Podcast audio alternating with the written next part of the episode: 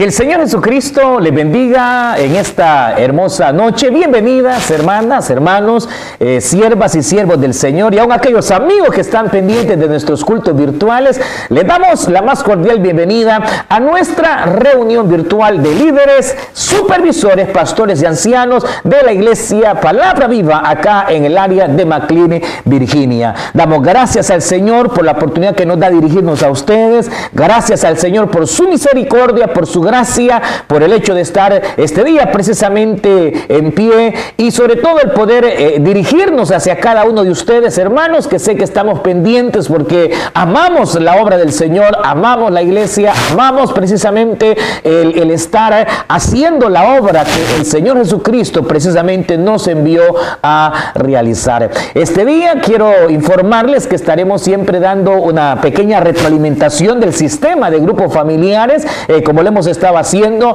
y es un buen tiempo porque creo que la mayoría de siervos y siervas tienen, valga la redundancia, el tiempo para poder estar pendientes y asimismo retroalimentando su mente y su corazón para que pasando esto, hermanos, si así el Señor nos permite, podamos hacer mucho mejor la obra del Señor. Esta noche, después de esta pequeña retroalimentación que estaremos brindando, eh, también eh, eh, daré algunas ya de las principales indicaciones, hermanas hermanos, con respecto a cómo hemos de dirigirnos en torno a estas semanas. Ya usted sabe, el gobernador habló el día viernes pasado, el gobernador de Virginia, el señor Norton, y resulta que ya dio ciertas pautas para ir reabriendo lo que es eh, básicamente el estado de Virginia. Consideramos que Maryland pues prácticamente está en la misma línea, Washington igual, y es muy importante, hermano, que usted atienda a la diferentes direcciones que vamos a estar dando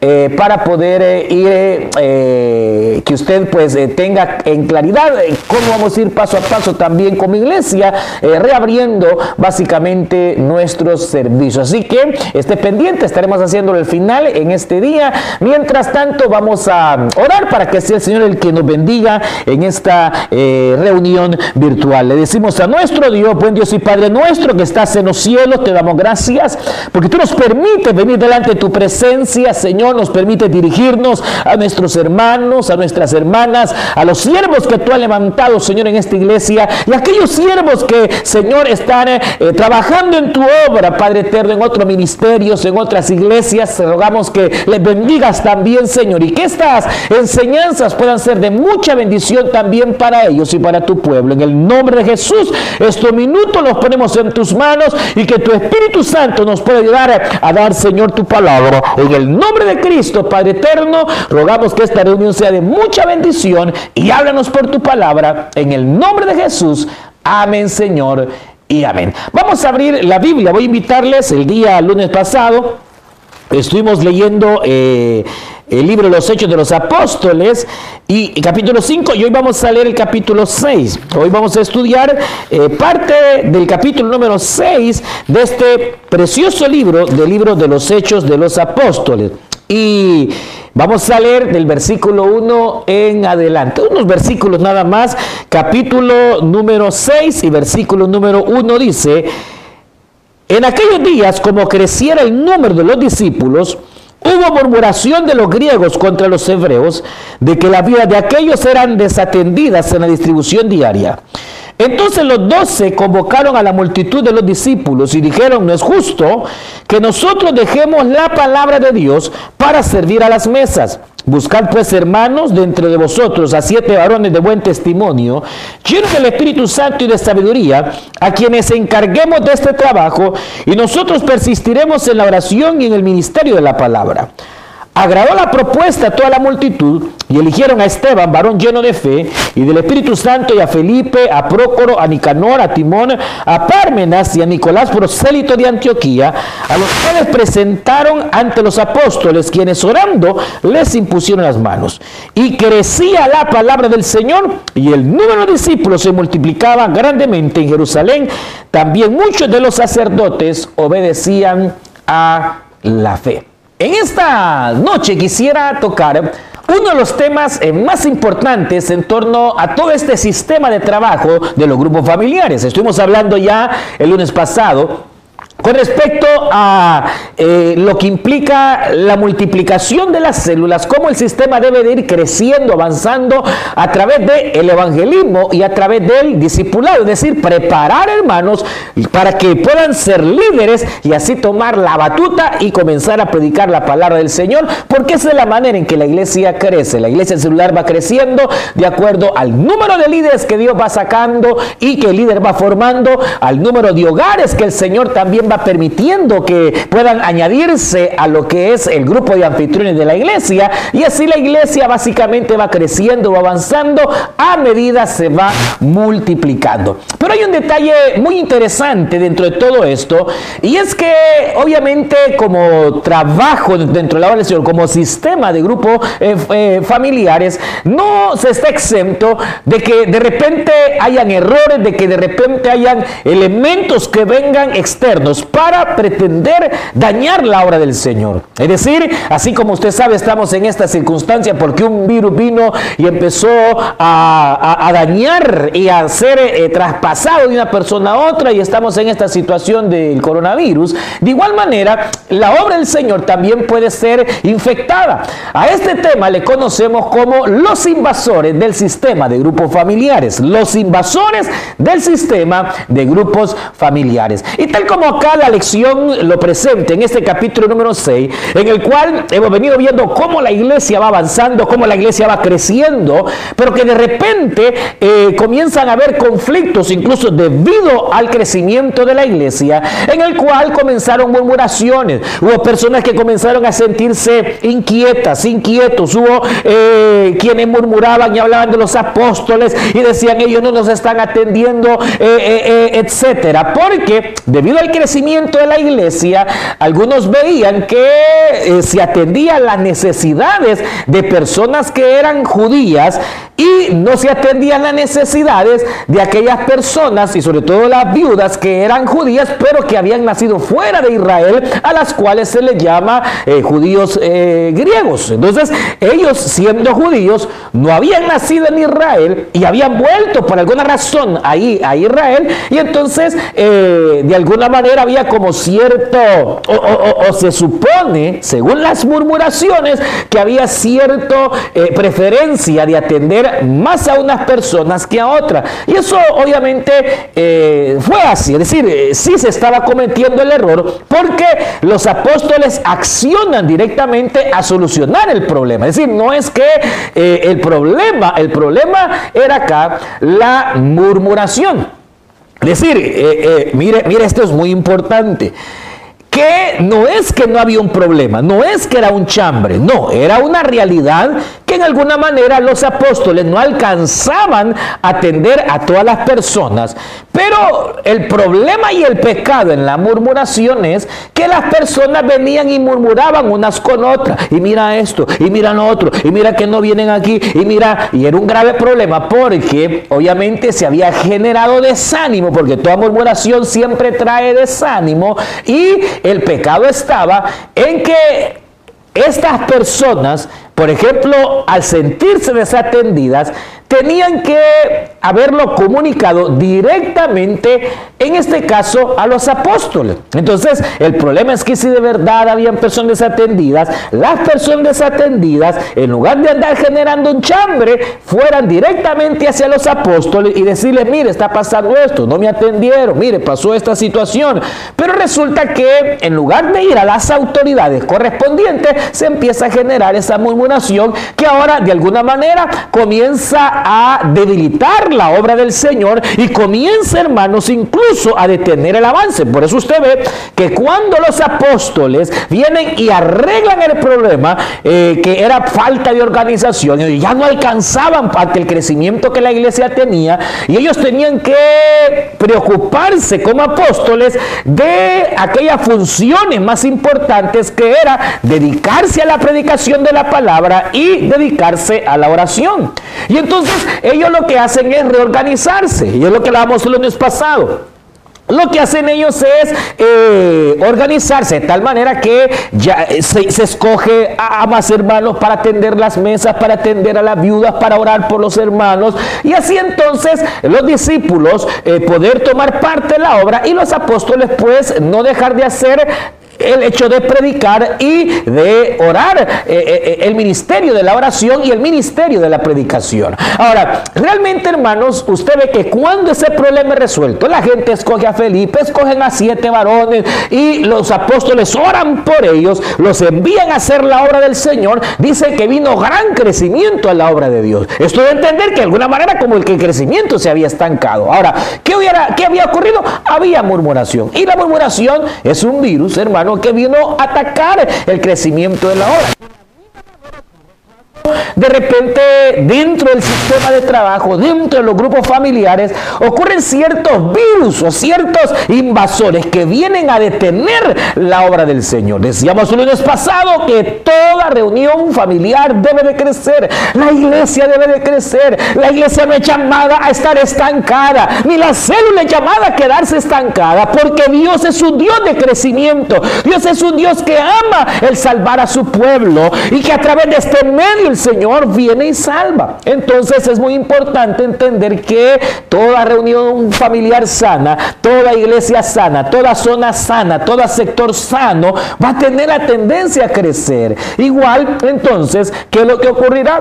Que de alguna manera vendrán invasores, vendrán virus que pretenderán enfermar el sistema, pretenderán enfermar la reunión familiar, pretenderán enfermar a los hermanos de manera espiritual para que el sistema familiar no avance como debe de avanzar. Entonces, como dije, eh, eh, en este caso, la murmuración, y ese es uno de los problemas que a veces, hermanos, obviamente, cuando una murmuración entra a una congregación, cuando una murmuración entra a una reunión familiar, hermanos, detendrá el avance de la obra del Señor. ¿Por qué razón? Porque toda murmuración afecta. Algunos, no, otros son ya hermanos y creyentes más maduros, que pase lo que pase, ellos tienen su mirada puesta en el Jesucristo, saben que a Cristo les sirven, saben que a Jesús es que han de darle un día eh, honor y darle eh, cuentas al Señor, y entonces eh, siguen siempre adelante. Pero siempre hay hermanos débiles, siempre hay personas que ante una murmuración, ante una situación, van a afectar su alma, van a sentirse debilitados, van a sentirse que algo está pasando mal, y entonces lo que ocurrirá es que se cesará de hacer la obra del Señor. Entonces, eh, mucho cuidado con la murmuración. Debemos, hermanas, hermanos, tener mucho cuidado con las murmuraciones. Porque cuando la murmuración llega a una iglesia, cuando llega a una célula, tarde o temprano va a desanimar, a desalentar. Incluso puede hacer que muchos hermanos que no estén muy firmes en la fe hasta abandonen la vida cristiana. Hermanos, hay de tener gran cuidado porque una de las armas, de los virus más tremendos que Satanás utiliza es el chambre, es la murmuración y es las habladurías. Y entonces debe de tenerse cuidado en el nombre del Señor de tales cosas. Ahora, aparte de esto, eh, resulta que también hay otros virus, hermanos, que de alguna manera pueden dañar la obra del Señor. Uno de ellos, y muy importante, es la irresponsabilidad del líder. Una vez vamos al líder, ya dijimos, el éxito o el fracaso de una célula está en el líder que está ahí al frente. Entonces, de hecho, hermano, hermano, eh, si el líder es irresponsable, tarde temprano generará conflictos en la célula. Y cuando hablamos de la irresponsabilidad del líder, hablamos de que, por ejemplo, el líder, y ojalá no haya líderes así, pero de repente hay líderes que le dicen a la gente, vayan al culto, pero él nunca va al culto. Él va un domingo sí, él, no asiste a, las reuniones de líderes, él se pierde y hasta el día sábado va apareciendo. Eso es irresponsabilidad. Nunca usted como líder, eh, aunque tenga fe y la fe más grande del mundo, que su célula va a crecer, nunca crecerá si usted es irresponsable. Entonces es necesario que entendamos que la irresponsabilidad tanto del líder, eh, que de repente el líder eh, dice que va a llegar a una hora y no llega. Que el líder dice, hermano, la célula empieza a las 7 y ya los hermanos están ahí a las 7 esperando y él va apareciendo a las 7 y media. Ay, hermano, es que andaba trayendo el refrigerio. Que No, no, no, no hay excusa, hermano. Si la reunión es a las 7, debe de empezarse a las 7. Si la reunión es a las 7 y media, debe de empezarse a las 7 y media.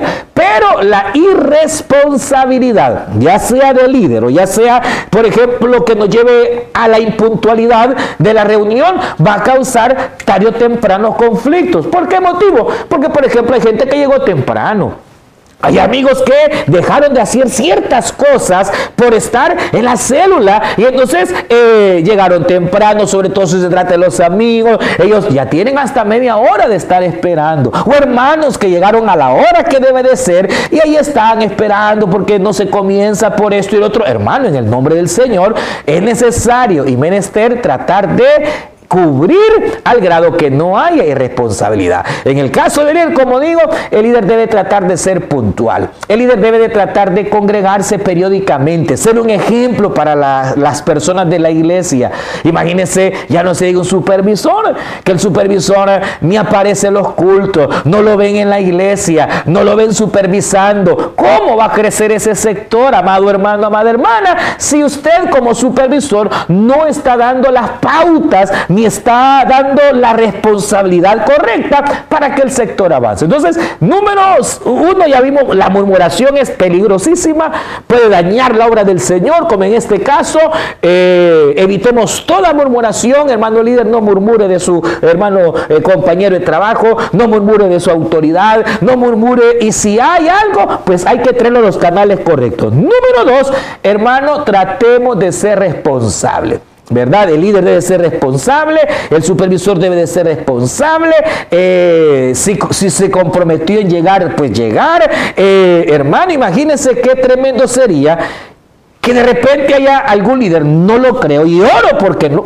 sea así, que no haya, pero de repente imagínense si hay algún líder que es irregular a la llegada del día sábado o del día que la célula es. Y de repente llega un sábado y de repente el otro sábado se desaparece y ni siquiera llama para decir, hermano, no voy a poder llegar. Hermano, la Biblia dice estas palabras. Ay de aquel que sea pie de tropiezo para alguno de mis hijos.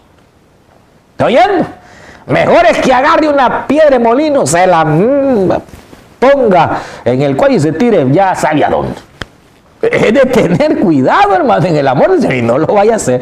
Pero, hermano, la cuestión es que eh, eh, debemos tratar de ser lo más responsablemente posible. Si hemos quedado de ir, ir. Si ha quedado de llegar a tal hora, procuremos llegar a esa hora. Si, hermano, eh, los días de planificación, los días de la célula, ahí tiene que estar el líder puntualmente, porque la irresponsabilidad del líder puede llegar a causar grandes estragos en una célula. Y Tratemos, hermanos, de que la reunión familiar comience a la hora que se ha dicho para que los amigos, sobre todo, que han llegado, o los hermanos que han llegado, pues puedan sentirse bien y no tengan que estar esperando ya incómodos, etcétera.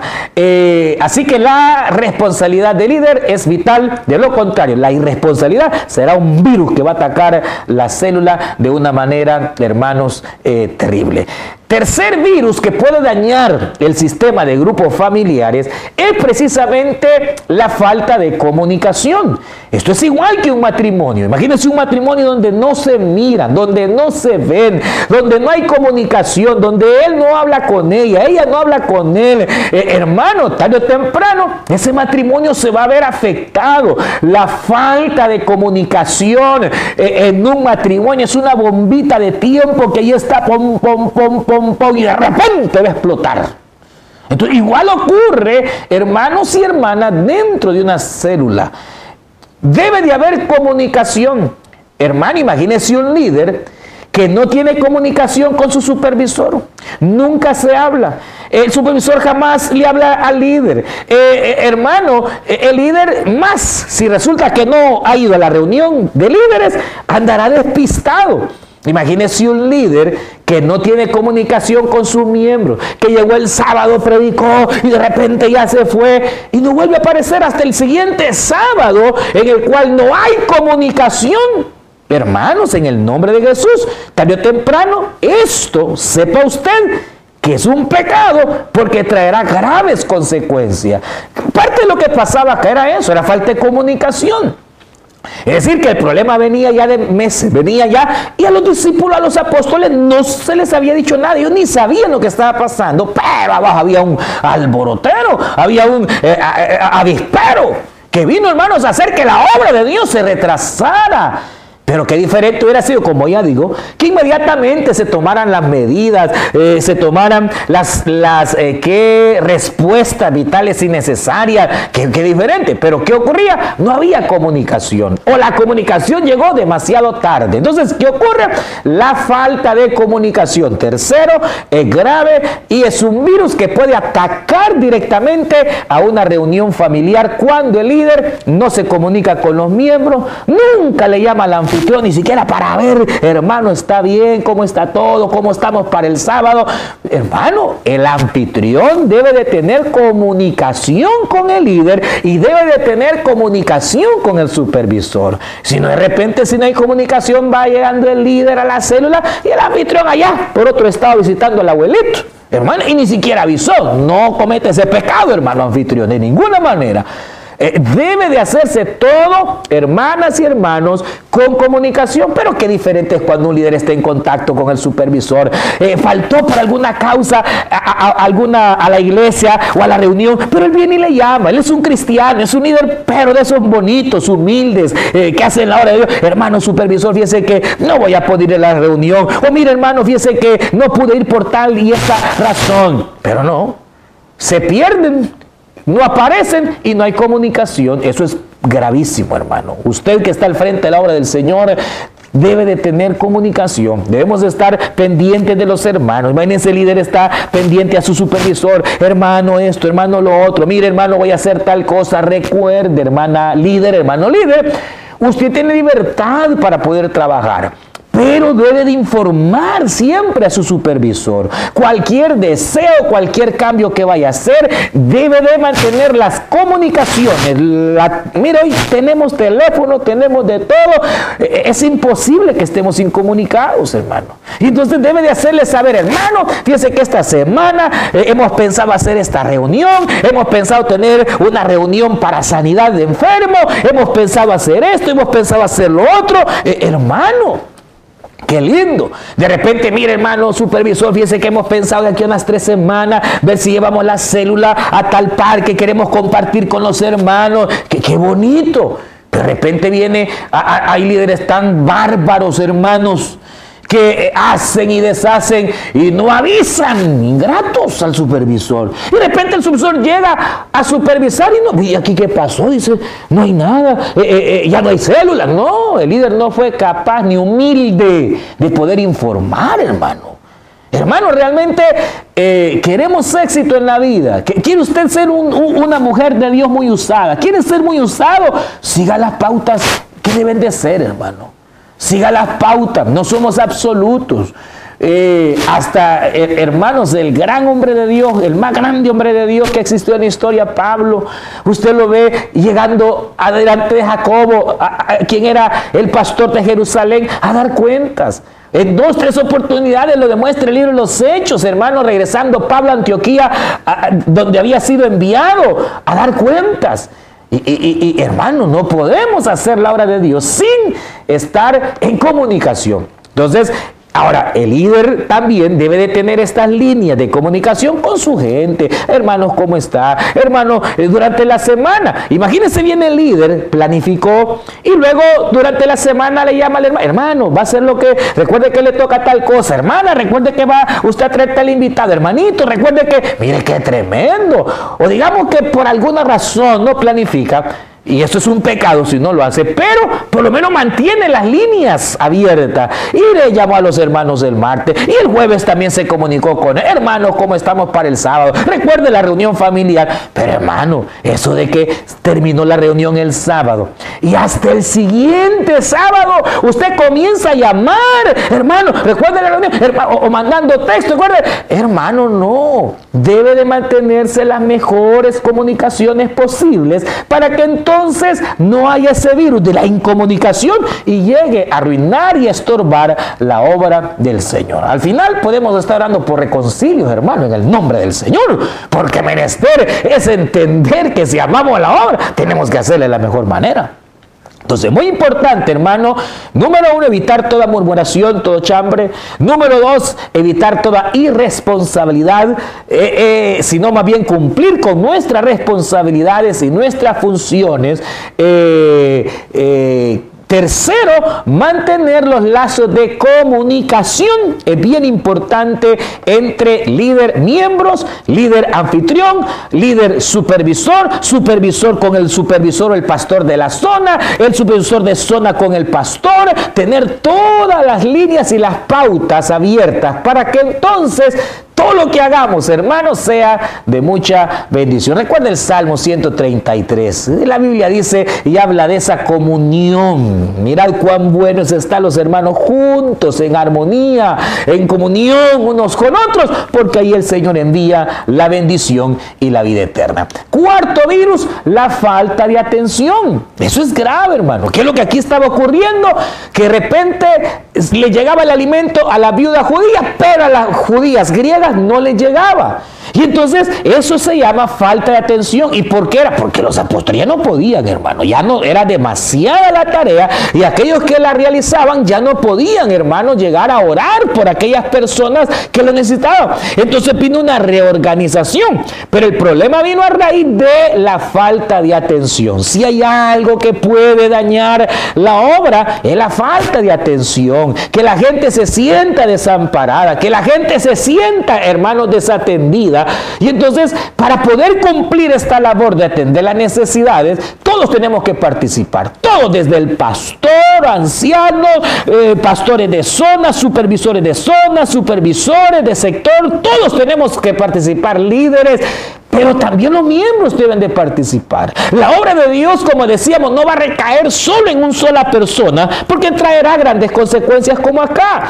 Pero cuando se distribuye la obra de Dios y se envía a otros hermanos, entonces nadie es desatendido. Pero si algo que causa que la gente deje de ir a la iglesia o que un creyente nuevo incluso puede irse hasta el mundo, es la falta de atención. Y entonces, ¿qué necesitamos? Hermanos, mantener las líneas de comunicación bien encendidas para poder estar atendiéndonos unos con otros. Que si el hermano fulano se enfermó, ir a visitarlo. Que si la hermana sutana no tiene comida, llevarle comida. Que si el hermano Sutano no tiene trabajo, pues ver cómo le recolectamos entre la reunión o entre el sector o la zona para ver cómo le ayudamos a, solventar esa necesidad. Pero si hay algo, hermano, que ocasiona que la gente se debilite, que la gente, hermano, se vaya incluso de la congregación, es por la falta de atención. Entonces, ese virus de la falta de atención hay que cortarlo en el nombre de Jesús. ¿Y cómo? Atendiéndonos unos a otros, orándonos por otros. Yo sé que las circunstancias hoy pues nos toca estar orando. Y usted hágalo. Yo lo he hecho, lo hemos estado haciendo orando por muchos hermanos a través del teléfono, reconcilio, atenciones, oraciones por enfermos, de todo. Hoy por teléfono. Gracias a Dios que esté ese medio y podemos hacerlo de tal manera que llegamos a la persona a través del teléfono o a través de eh, los medios estos virtuales, hermanos. Podemos eh, conversar, platicar Gracias al Señor, pero no se debe desatender la obra de Dios. Entonces nosotros eh, todos juntos debemos de hacerlo. Eh, si un hermano está eh, en alguna situación, llámele. hoy los casos nos llevan a esto, vaya y déjele la comidita ahí a la puerta de la casa o como sea. Hermano, en el nombre del Señor, tratemos de hacer la obra de Dios atendiendo. Ahora, en eh, tiempos normales se puede ir, hermano, se puede ir, se, se, debe de ir, orar por las personas, hermano, ponerlos a ellos en las manos del Señor, pero, pero hay que atenderlo. Entonces, ¿qué puede eh, causar que la obra no avance, que no se esté atendiendo a las personas de manera adecuada. Recordemos, hermanas y hermanos, que cuando una persona se convierte y llega al Señor, eh, ya sea en la célula o allá eh, eh, en el culto, en los diferentes servicios, pero pertenece a nuestra reunión familiar, mm, es menester por lo menos realizarle cuatro visitas. Recuerde que el líder toma al asistente, toma al anfitrión, como decíamos el lunes pasado, y entonces se viene y hace esa visita, que son cuatro semanalmente. Se puede llegar porque, como decía un gran evangelista, en lo humano, porque toda conversión obviamente viene del Señor, pero la parte que nos corresponde como humano, decía este gran evangelista, costará un 20, 30% el llevarlo a Jesucristo, pero el otro 70% corresponde hacer lo que persevere. Y entonces, para que un alma que ha venido a Cristo persevere, requiere un pequeño esfuerzo o grande esfuerzo a través de un discipulado que son las cuatro visitas que se deben de hacer a toda persona que ha llegado a Cristo. ¿Y cuáles son estas? En la primera visita, el líder lo que va a hacer es a reconfirmarle ese paso que esta persona ha dado de fe, que ahora él está en Cristo, que sus pecados han sido perdonados, hablarle con respecto a la palabra de que ahora es hija de Dios, es hijo de Dios y poner su fe en el Señor, es decir, reafirmar ese paso que ha dado al entregar su vida a Cristo. En la segunda visita, de ser posible, entonces se le habla de la importancia de la lectura de la palabra del Señor. Se le habla de cómo leer la Biblia, dónde comenzar a leer la Biblia. Le podemos hablar de la oración, de lo importante que es, hermanas y hermanos, el poder estar en oración, eh, leyendo la Biblia, eh, lo importante que es, hermanos, y cómo incluso enseñar incluso a cómo orar a una persona si es recién convertida a lo mejor ni sabe cómo orar, enseñarle. Enseñarle que el capítulo, que, el número grande en la Biblia es un capítulo, que el número chiquito es un versículo, que debe de comenzar a leer la Biblia en el Evangelio de San Juan. No lo voy a mandar a leer Apocalipsis porque no va a entender. No, eh, eh, eh, hermano, debemos de dar esos pasos. Y acuérdense que cuando una persona está comenzando en el Señor, es importante que pueda leer en el Antiguo Testamento probablemente los salmos, porque son aquello, aquel alimento que llega espiritualmente es fácil de entender. Y el Evangelio de Juan, que de los cuatro evangelios es el mayor porque es el que nos revela a Jesucristo como Hijo de Dios. Y entonces como Dios mismo, Dios hecho hombre. Y entonces irle dando las pautas. La tercera visita es para poder hablarle con respecto a la necesidad del bautismo en agua. Y se le explica un poquito lo que es el bautismo en agua y la importancia, hermanos, de eh, continuar, eh, de perseverar, de estar y dar ese paso de fe. Y en la cuarta visita, pues ya se puede hacer eh, la importancia de que se congregue, la importancia de poder incluso llegar a ser un líder, pero la idea son tres o cuatro visitas en las cuales al hacerlo los atendemos y logramos, hermanos, que esa persona pueda preservarse en la fe cristiana. Entonces, toda aquella persona, fíjense, que ah, ha sido y ha tenido un mentor, eh, tiene un porcentaje más alto de perseverar en sus primeros días de fe. Entonces, eh, es bien importante el hecho de poder atender. Un matrimonio esté en problema, atenderlo. Eh, cualquiera que sea la necesidad, hay que atenderla lo mejor que podamos. Si el líder intentó, pero realmente no pudo solventar la situación, entonces debe de llamar al supervisor y el supervisor debe de llegar a atender esa necesidad. Si el supervisor no pudo, entonces va y llama y se apoya en su autoridad, que es el supervisor de zona, el pastor de zona, y si no se pudo, pues entonces venga el pastor o a los ancianos para que le, le ayuden a solventar la necesidad. Pero esa es la idea, porque de tal manera que al distribuir entre todos el, hecho de llevar y poder solventar las necesidades, logramos, hermanos, que la mayoría puedan ser atendidos. Entonces, eh, eh, atención. El quinto y que esa a veces es una de las fallas más comunes y, que aunque parecería, eh, hermano, no ser así, sí, sí es un, a veces un virus, es la insistencia en celebrar cultos y no reuniones familiares.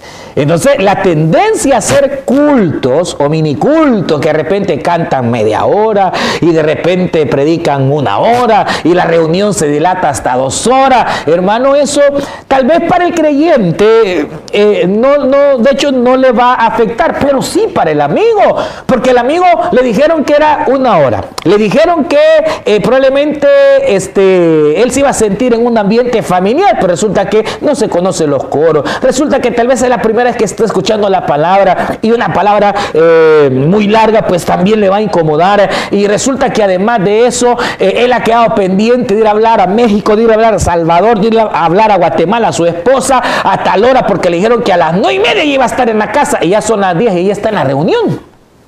¿De qué resulta? Resulta que a veces e, esa tendencia de hacer eh, cultos muy grandes eh, largos al amigo sobre todo y pensando en el amigo es que regulamos esto puede llegar obviamente a incomodarlo. Entonces recuerde que la idea es cantar sí pero poquito predicar sí pero breve orar sí pero de manera corta y breve y, poderosa. Eh, y que se pueda generar más bien ese ambiente fraternal que la Biblia lo establece que dice que los discípulos los apóstoles se congregaban en las casas y compartían el pan. Entonces, miren, no es nada, es, es, algo bíblico. De tal manera que, hermanos, e, en ese momento es que se fraterniza, en el momento del refrigerio, las personas incluso pueden sentirse en ese ambiente más eh, de familia, que de repente hacer un culto en el cual se dilató una hora y media y que ni tiempo hubo para el refrigerio. Ahora, otro aspecto también, hermanos, muy importante, es que, creo, quinto, sexto, ¿cuál sería? Eh, invasor, es precisamente hermanos, el que apunta hacia lo que es el anfitrión. Y hay mucho cuidado porque eh, realmente, hermanos, eh, en torno al anfitrión, pudiera ser que si el anfitrión, por ejemplo, no es cristiano, o si de repente eh, la casa, tal vez, por ejemplo, donde la reunión se hace, no es muy adecuada, pudiera llegar a causar algún impacto negativo precisamente en lo que es la reunión familiar. Imagínense que la mayoría son inconversos en ese hogar y de repente pasan peleando y durante la semana este, hasta hay personas que se embriagan y hasta llega la policía y de repente usted anda evangelizando, invitando y mire, ¿y dónde la reunión? En tal casa. Uh, pero mire, que ahí a la policía cada rato llega. Entonces son cosas que afectan, obviamente. Por eso, hermana anfitrión, hermano anfitrión, trate de tener un buen testimonio. Su testimonio es importante delante de Dios y delante de los vecinos. Porque si usted tiene un testimonio como hija de Dios, como hijo de Dios, al momento de tratar de invitar a otras personas a su casa, pues van a querer ir con todo gusto. Pero si usted, hermana, de, que amanece una amargada y no le haga a los vecinos, o a las personas que llegan a la reunión familiar ni los saluda, hermano, eso afecta. Así que en el nombre de Jesús, ya le dije, al final vamos a estar hablando por reconcilios. Entonces, amada anfitriona, amado anfitrión, es muy importante su conducta. Usted va a estar como esos diáconos de aquí de la iglesia, que cuando, si es posible, a la entrada de la puerta, para que cuando las personas lleguen, ¿verdad? Eh, podamos recibirles, podamos saludarles, podamos eh, en tiempos normales, pues darles un abrazo, un beso, este este, y que las personas se puedan sentir bien. El trato de un anfitrión es vital para el éxito de una célula. Entonces, si el anfitrión es apático, si el anfitrión eh, no es cristiano, si la mayoría de las personas que viven en la casa son inconversos y generan conflicto, tarde o temprano va a estorbar al momento de evangelizar eh, eh, esta, esta, esta célula. La célula no va a crecer por el mal testimonio que hay en ese hogar. Y entonces eh, de, la, de la misma manera, procure que pues el hogar esté bien bonito, bien aseadito. Imagínense que de repente la reunión ahí se hace y de repente hay pan chuco, eh, ahí no, no, a nadie le gusta un lugar así. Entonces, procuremos que el hogar pues esté bastante preparadito eh, y usted como anfitrión, amada hermana, amado hermano, pues poder dar un buen testimonio para que entonces la obra del Señor pueda avanzar y crecer. Eh, ¿Cuál sería séptimo, octavo? La falta de supervisión. Si hay algo que puede ocasionar, uno de los virus más terribles que pueden darle tuberculosis a una célula o coronavirus, es que el supervisor no supervise. Y que él sea supervisor de nombre, no llega a la célula, no sabe cómo están los hermanos, no está pendiente.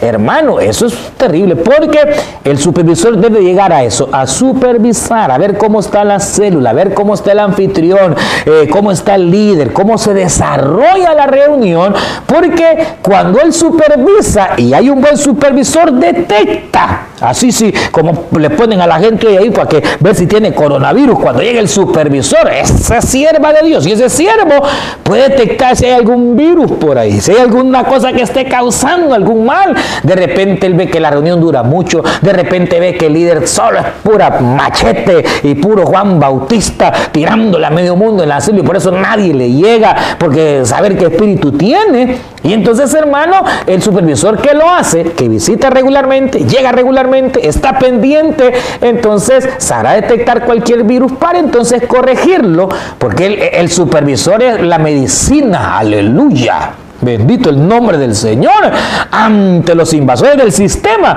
¿Cuál es la medicina? El supervisor que supervisa de verdad y llega a corregir con amor, con paciencia. Le dice al anfitrión, hermano, mire, yo quisiera que tal vez para la próxima reunión pudiéramos tener un poquito más aseado el hogar, hermano, en el nombre del Señor. Ah, qué, precioso. Que de repente, eh, eh, hermano, eh, le diga al líder, mire, hermano, estuvo muy bien la aplicación, pero mire, yo vi que se alargó mucho. La próxima a lo mejor y como el líder es cristiano, como dijimos al principio, un hombre y una mujer de Dios humilde, le dirá, amén hermano, en la próxima lo hago mejor, aleluya. La cuestión es, hermano, que eh, otro invasor recae en la falta de supervisión. Entonces el supervisor debe de tratar de hacerlo de manera periódica, tiene cuatro células, supervise la una por semana, vaya a la planificación, vaya a la reunión eh, familiar y luego la otra semana la próxima, porque es necesario para que se vele por la pureza y la sanidad del sistema de reuniones familiares. Otro grave problema y virus que puede haber en una célula es la falta de evangelismo, es la falta de involucramiento, es el hecho de que la reunión está bien contenta con los 10, 12 hermanos, pero no trae nuevos amigos. Y eso no puede ser, hermano. En el nombre del Señor es muy importante que usted llegue, que usted eh, evangelice, que motive como líder a los demás hermanos a evangelizar, que motive a los demás hermanos a poder realizar también la obra del Señor a que cada miembro, como decíamos el lunes, lleve un invitado, lleve un amigo, lleve una persona para que entonces, hermanos, la obra de Dios se realice. Porque lo contrario, una reunión que no evangeliza, perdóneme, pero es casi como un charco donde no corre el agua. Usted sabe que en un charco donde no corre el agua, empiezan a haber un montón de, ¿de qué? De, de, de ¿cómo se llama? De, zapitos, empieza a haber un montón de renacuajos, empieza a ver, igual ocurre en una célula que no crece. Una célula que no crece, igual que un pueblo chiquito pueblo chiquito, infierno grande. Igual una célula. Si la célula no está en movimiento y no está creciendo, parece que se generan las murmuraciones y las situaciones, como decíamos al principio, por la falta de evangelismo. Pero si la célula es como un río que va fluyendo y vienen amigos y vienen invitados y se convierten y ahora se van ya a multiplicar a otra parte eh, a hacer la obra, la reunión entonces, hermanos, será una reunión totalmente saludable porque está cumpliendo con las funciones que debe desarrollar. Entonces, eh, como octavo punto, recuerde que es importante la evangelización y por lo tanto la falta de evangelismo tarde o temprano ocasionará que la obra se estanque. ¿Quiénes deben de evangelizar? Todos los miembros, trayendo un amigo, trayendo, ¿y cómo lo harán? El líder motivándolo. ¿Cómo lo harán? El líder manteniendo la visión. ¿Cómo lo harán? El líder siendo ejemplo de cómo él también de repente lleva alguna amiga, algún amigo para involucrarse dentro de la tarea evangelizadora que es tan importante. Amén. Así que oramos al Señor, le decimos, buen Dios y Padre nuestro que estás en los cielos, te damos gracias por la oportunidad que nos da de poder llegar siempre, Señor, a través de estas ondas virtuales. Gracias por la de cada sierva, cada líder, cada supervisor, Señor. Ahora en el nombre de Cristo Jesús te rogamos que tú bendigas grandemente, Señor, la de tu pueblo, que estas enseñanzas puedan ser de grande bendición, Padre eterno, para tu obra, que cada líder tome su responsabilidad, el anfitrión, Señor, cada vida que participe en el trabajo de tu obra pueda, Señor, Señor, cerrarle y podamos cerrarle toda, eh, todo virus, toda puerta del enemigo para que tu obra avance, crezca y para que cada célula, Señor, pueda multiplicarse. En el nombre de Cristo Jesús, gracias, Señor, te damos. Amén, Señor, y amén. Y antes de continuar, queremos precisamente en esta hermosa noche poder felicitar a nuestro hermano Freddy Galdames, anciano del área de Virginia, ya que el Señor le permitió el día de ayer precisamente un añito más de vida. Queremos bendecir al siervo, a su familia, que Dios lo bendiga grandemente, ¿verdad? Y pueda concederle el Señor cada deseo de su corazón, pero sobre todo pueda seguir usándolo en la obra y siempre eh, ahí firme en sus caminos, en los caminos del Señor. Por otro lado, eh, tal y como pues ya lo decía al principio, hemos escuchado algunas ya noticias de lo que será próximamente o lo que viene a través de eh, las normas y las regularidades que el gobierno o el estado de Virginia y probablemente igual Maryland y Washington eh, han comenzado a establecer para dar lo que es la reapertura a lo que son pues ya las reuniones, reapertura hacia lo que son los negocios, etcétera. Pero esto será básicamente en dos fases. La primera que iniciaría este jueves, creo yo, a partir de las 12 de la noche, para que el día viernes ya se amanezca con algunos negocios eh, que no eran esenciales ya abiertos, eso sí cumpliendo eh, varias medidas eh, ahí bien estrictas en cuanto a medidas sanitarias. Y luego la segunda etapa de reapertura sería, creo que allá por el 7 de junio, más o menos como el gobernador lo estableció, siempre y cuando las estadísticas, sobre todo la gráfica de contagio, pues vayan bajando, que es la idea. Ahora sí, de repente se dispara esta cosa a pasar como Corea, que abrieron y ya volvieron a cerrar, porque la cosa se puso tremendo. Ahora, eh, eh, por eso es que en el caso de los gobernadores de Maryland y Virginia, lo están haciendo de esta manera. Yo sé que en otros estados lo están haciendo diferente, cada estado pues sabrá qué es lo que está haciendo. Y aunque debemos entender que realmente el interés por abrir es puro económico, hermano, no están pensando en la salud de la gente, no se está pensando en que más gente se va a enfermar, como pasó ahorita usted vuelve a repetir, en Corea, sino que este es puramente el interés. Obviamente, pues es una cuestión tan compleja, hermano, usted sabe, eh, hay que trabajar, hay que entrarle otra vez al comercio y todo eso, pero realmente la situación es muy compleja. Así que yo ahí pues lo dejo a criterio de cada uno. Ahora, este, realmente yo solo estoy diciendo tal y como están las cosas.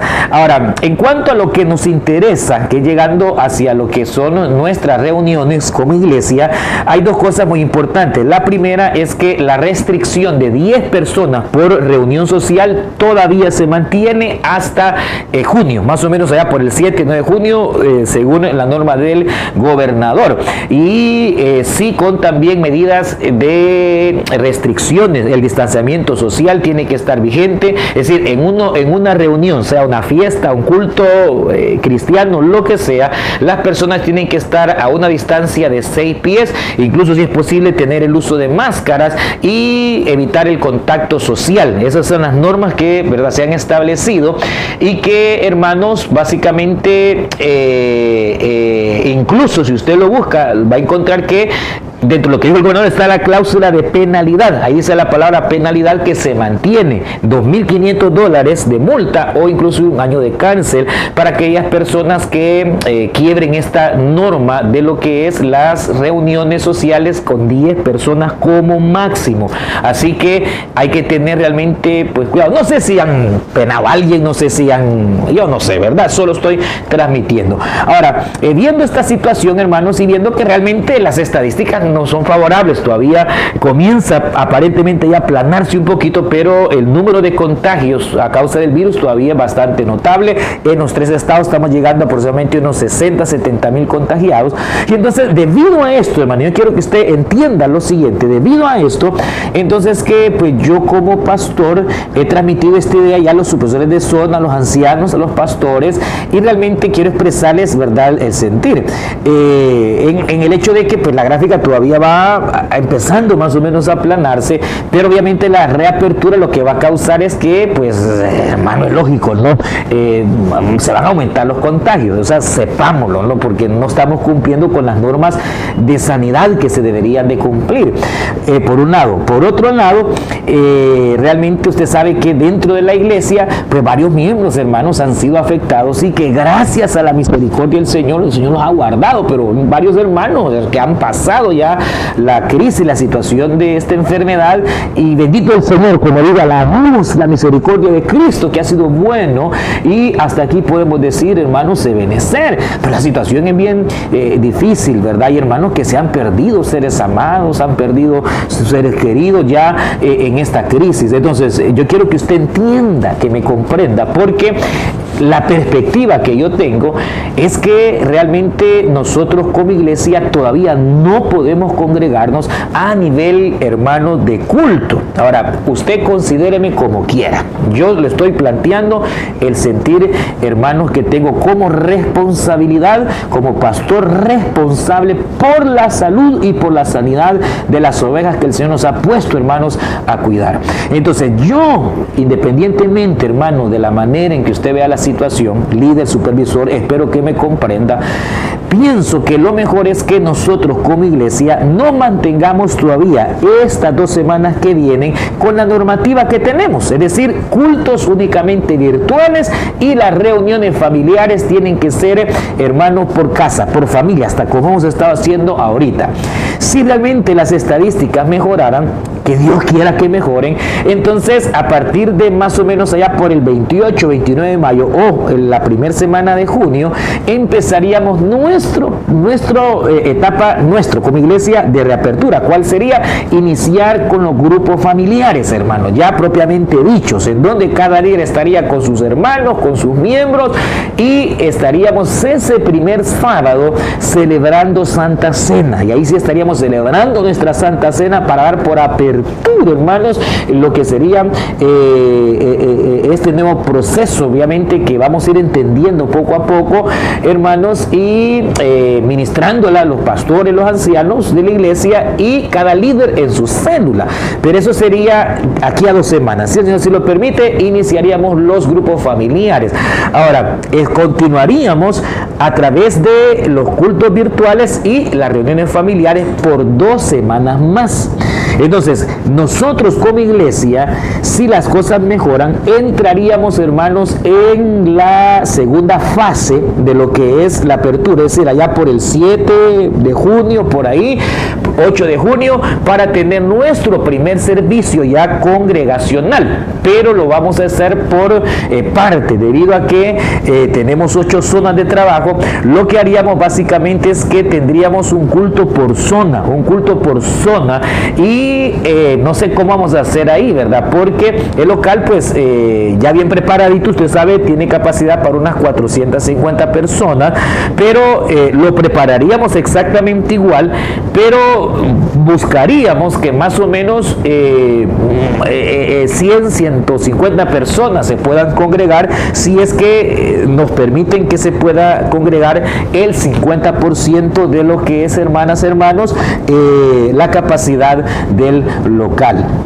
Entonces, hermanos, eh, entraríamos como congregación, si el Señor lo permite, eh, eh, a partir de la segunda fase, teniendo por, digámoslo así, si usted pertenece a la zona 1, su culto va a ser el lunes, solamente un decir. Si usted es de la zona 2, probablemente sea el martes, solamente es un decir. La idea es de que no podemos tener seis cultos el domingo porque cada culto tiene que desinfectarse la iglesia, limpiarse y entonces se va a volver una situación un poco bastante difícil. Por lo tanto, hermanos, eh, más bien eh, creo que nos sería factible y esperamos su comprensión, hermanos, en donde ya vamos a estar alabando al Señor. Pero, hermanos, realmente eh, en esto, realmente yo no sé cómo estaba haciendo usted, hermano, ¿verdad?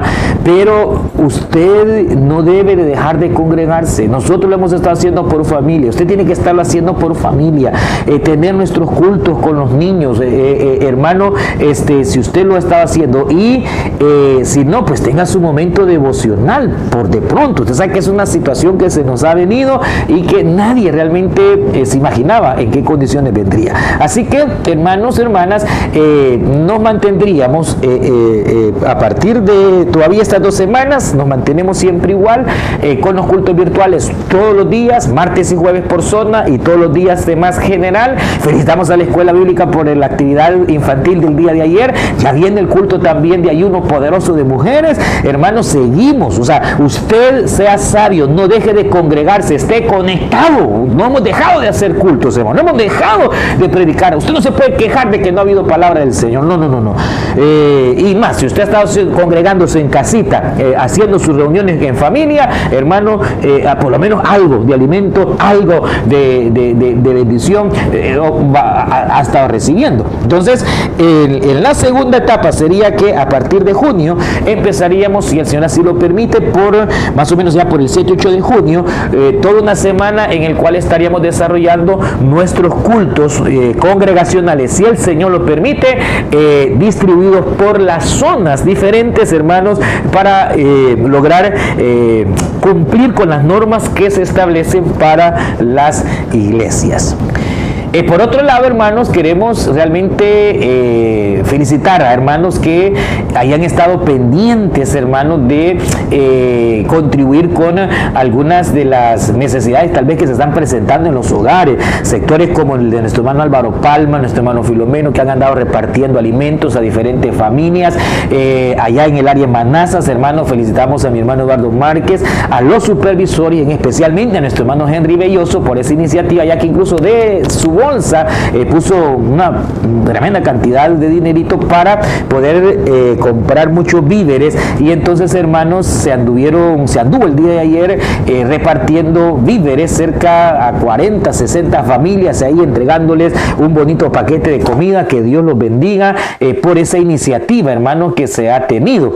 Y recuerde que ante cualquier necesidad hermanos busque como ya lo decíamos el canal hermanos adecuado. No olvide olvide que estaremos, si el Señor así lo permite, amada hermana, amado hermano, este próximo miércoles en nuestro culto doctrinal, donde continuaremos con la eh, doctrina de la armadura del creyente. Nos faltan todavía dos armaduras, el casco de la salvación, espada del espíritu. Estaremos incluso hablando de cómo eh, diferenciar, como decíamos, entre las mociones que vienen del espíritu o las que vienen del diablo y que el Señor lo reprenda, hermanos. Así que esté muy pendiente ya que continuamos nuestra eh, cadena virtual, día lunes, martes, miércoles, jueves, viernes, sábado, domingo, ahí hermanos eh, dando servicio. Usted no se puede quejar de que no se le ha atendido en lo que es la palabra, no se puede quejar, es usted que se pone a ver otras cosas y no busca los cultos, no sea sinvergüenza. Pero hermanos, hemos tratado de eh, dar la mejor palabra, hemos tratado de dar las mejores enseñanzas que Dios nos permite para que usted esté bien alimentado en el nombre del Señor. Vamos a orar y vamos a decir al Señor, bendito y Padre nuestro que estás en los cielos, te damos gracias por esta reunión que tú nos has permitido llevar. Queremos rogarte que tú bendiga, Dios eterno, cada vida, cada familia, Señor. Que tu mano de misericordia llegue, Padre, a cubrir, Señor, a dar salud, a dar fortaleza, Señor. Aquellas familias que quizás están dolientes, Señor. Queremos rogarte que tú le fortalezcas, que tu espíritu ponga la paz, Señor, que sobrepasa todo entendimiento, Señor.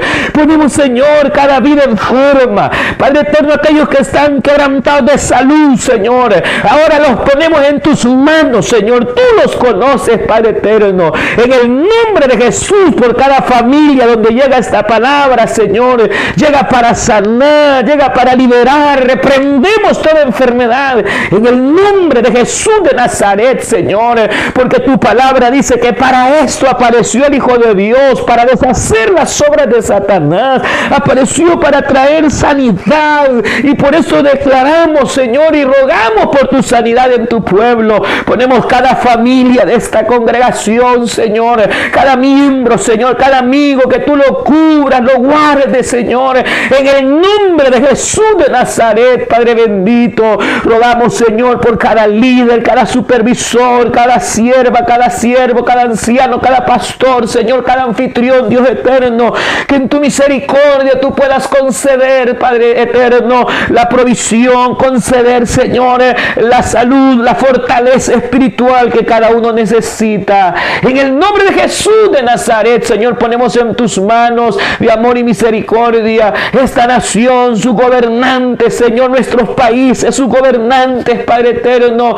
Oh Dios es bendito, te rogamos, Señor, que pongas tu mano sobre el mundo, Padre, que acortes este mal que aqueja, Señor Señor, la humanidad. Que tu mano bendita, Señor, limpie esta tierra en el nombre de Jesús de Nazaret. Oh Dios eterno, en tus manos de amor y misericordia encomendamos a tu pueblo. Señor, si hay hermanos enfermos, sánalos en el nombre de Jesús. Si hay hermanos que se sienten débiles, fortalécelos en el nombre de Cristo. Y a ti daremos siempre, Señor, honor y gloria. En el nombre de Jesús.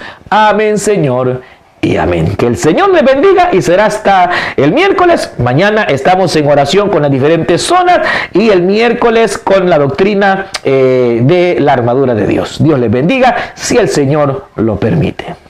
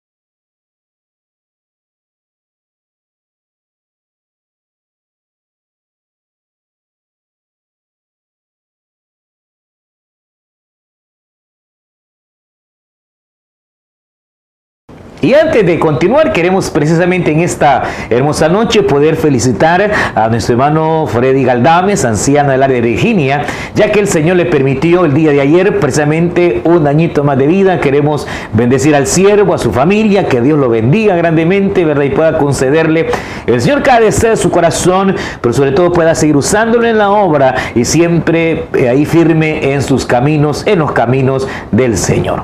Por otro lado,